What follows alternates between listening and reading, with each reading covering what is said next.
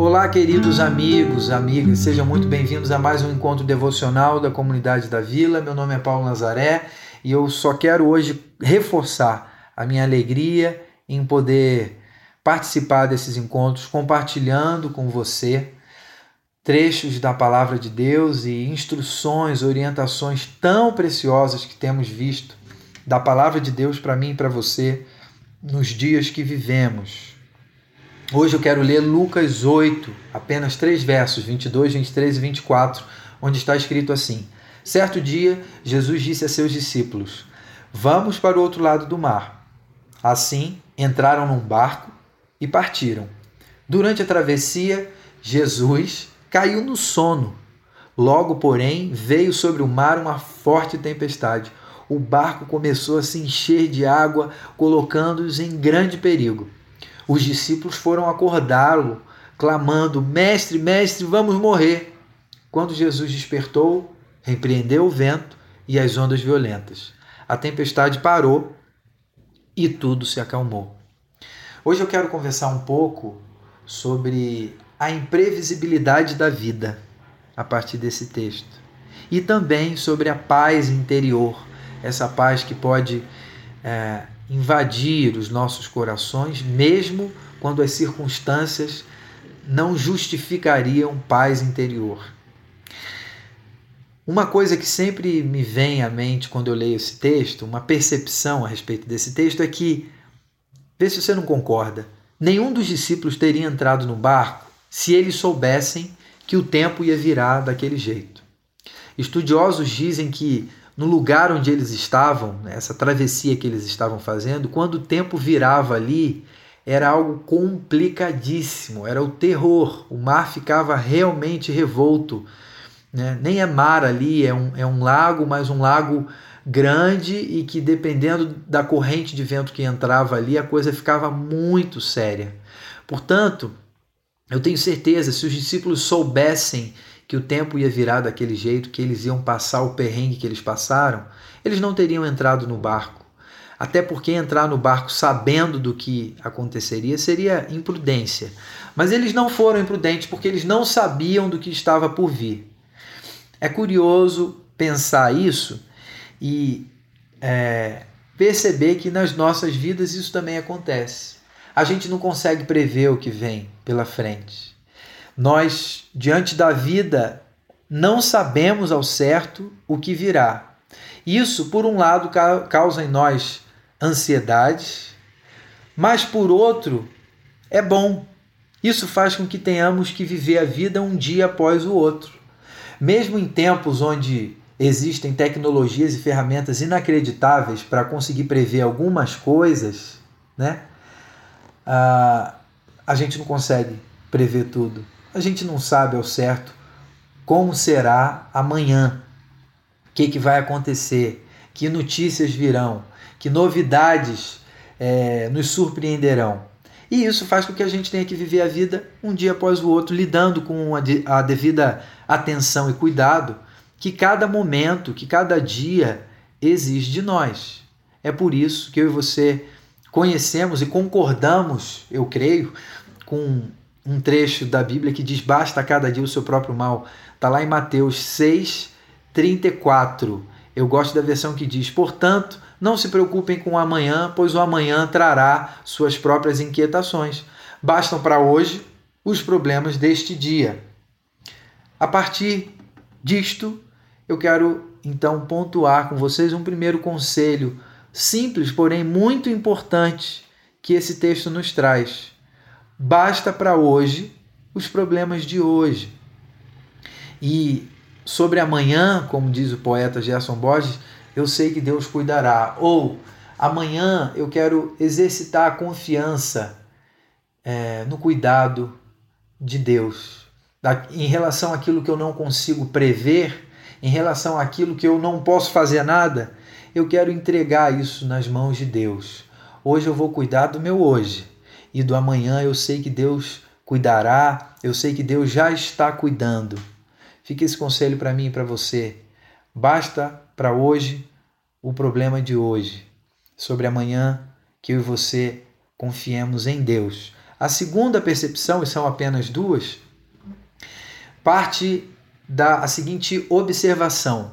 Quando a gente vê no texto os discípulos em meio a uma tempestade, extremamente preocupados, é, a gente pode entender que claramente existem ali duas tempestades, não apenas uma, mas duas. Uma externa, que balançou o mar, o vento e o barco, mas uma interna, que balança o coração, a alma dos discípulos, e eles se veem aterrorizados internamente. Você já parou para perceber que nem sempre existe uma relação direta entre as tempestades do lado de fora e as tempestades dentro da gente? Eu já passei, eu não sei você, mas eu já passei por momentos em que do lado de fora fazia sol.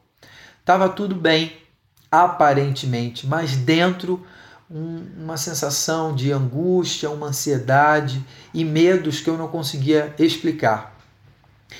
Isso uh, essa compreensão de que não existe uma relação direta necessariamente entre a tempestade do lado de fora e a tempestade do lado de dentro, deve servir para que eu e você não joguemos sempre a culpa daquilo que está acontecendo dentro da gente na tempestade que está do lado de fora. Aliás, é muito comum eu e você não termos controle nenhum sobre as tempestades que estão acontecendo do lado de fora. Mas o que está acontecendo do lado de dentro, sim, isso a gente pode cuidar. Nisso a gente pode prestar mais atenção, tentando compreender os motivos, entregando isso diante de Deus e pedindo para que Ele acalme ah, o mar revolto das nossas almas e as ansiedades que sopram com força dentro do nosso coração. O que, que eu quero dizer com isso, então, meu querido amigo, minha querida amiga? Preocupe-se em cuidar das suas tempestades internas.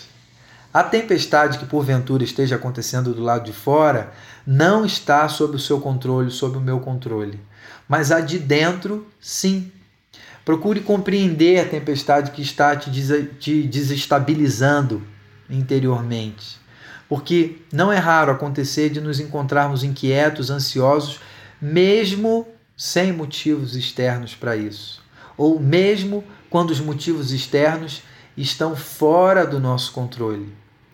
Eu tenho certeza, esse é um tempo para eu e você dizermos, mesmo que a tempestade dos dias demore, é, que Deus possa acalmar as tempestades dentro de mim Senhor Jesus, sossega o meu coração, o mar revolto da minha alma, porque no final das contas é com isso mesmo que eu preciso lidar.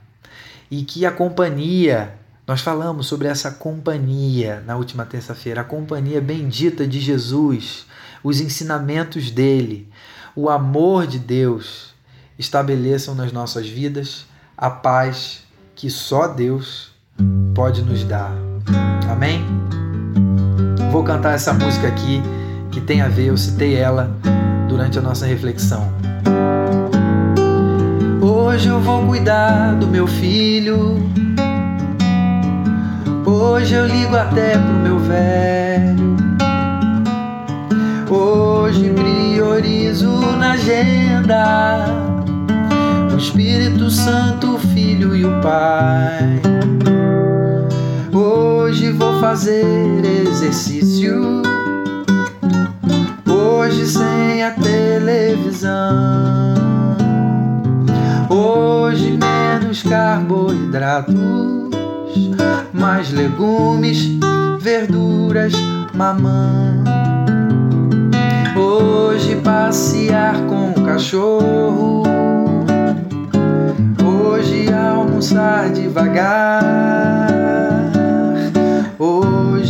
nada de internet. Hoje chega de me estressar. Ah, hoje porque só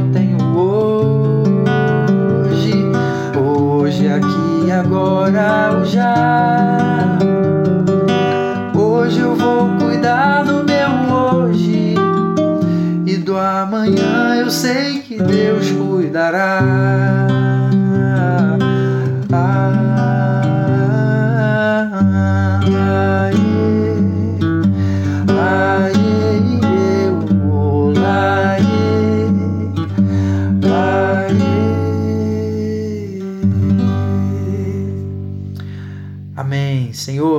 Independentemente das tempestades ao nosso redor, que tem atingido o mundo em que vivemos, que o Senhor possa acalmar os nossos corações e as nossas tempestades internas, para que assim passemos, Senhor, por tudo que haveremos de passar, confiantes em Ti e exercitando isso de cuidar do nosso hoje, confiando aos Teus cuidados o nosso futuro, que no qual temos certeza é, estamos seguros, Senhor, contigo, nosso, nosso futuro está seguro com Deus e também o nosso presente, porque o nosso Deus é um Deus que se faz presente e que tem nos capacitado para cuidarmos do nosso hoje, Senhor. Muito obrigado por isso. Nós te louvamos e te agradecemos em nome de Jesus. Amém.